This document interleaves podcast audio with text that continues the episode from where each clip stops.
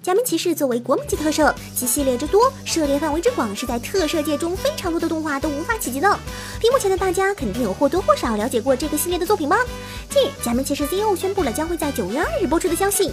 这一次新的假面骑士将会是时空旅行的假面骑士，想想就很厉害，是不是？不过由于日本的年号将会在二零一九年进行更改，所以这部作品自然而然就成为了平成时代的最后的假面骑士了。而且在作品中，平成时代的其他假面骑士都会悉数登场。不知道这一次的作品又会勾起我们怎么样的回忆呢？大家敬请期待吧。柯南作为一部超人气推理向的动画，连载至今也已经有十几年了。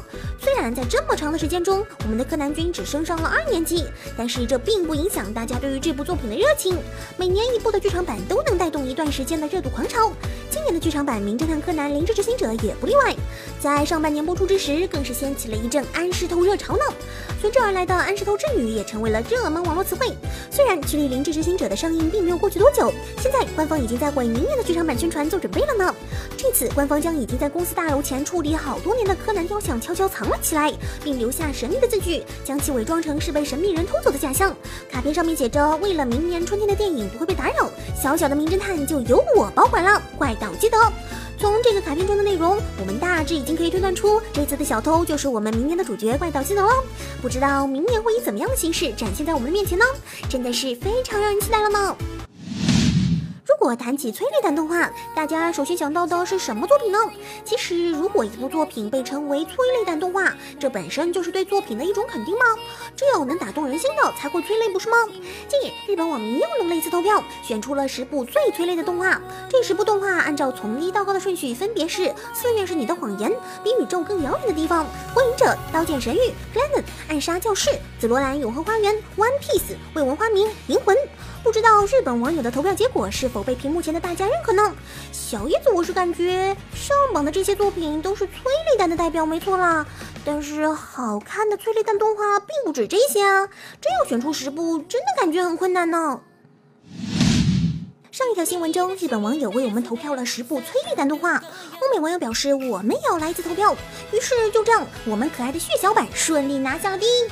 情况是这样的，最近 Anime Trading 公布了第一期七月新番人气榜，工作细胞毫无悬念拿到了第一名的位置，并且其中的血小板得到了广大欧美友人的高度评价，大家都被血小板的可爱折服了。即使语言不同，我们热爱血小板的心是一样的。在工作细胞之后上榜的分别是 Entrance for Death、千与飞扬、Overlord、游戏三人娘、Banana Fish、碧蓝之海、雕的尖球、Island 和异世界少女召唤术。这样的充满欧美风味的榜单，是不是和日本风味榜单不太一样呢？小伙伴们，你们更喜欢欧美风还是和风呢？反正无论你们选什么，血小板我先冒走啦！近日，在周刊少年正连载的《海贼王》终于迎来了自己的二十一岁生日。作为一部超长篇作品，其人气不仅仅在日本很高，哪怕放在全球范围来说，人气都是相当顶尖的存在。近日，为了庆祝这部超人气作品的生日，同样在 Jump 上连载的《十几之灵》宣布了联动星座的连载。据悉，星座漫画将会采用相同的世界观来描述山治在海上餐厅面对美食家的故事。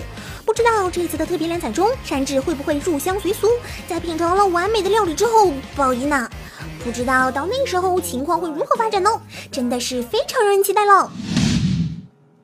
好了，今天的动漫新闻就是这些了，我们明天再见，拜拜。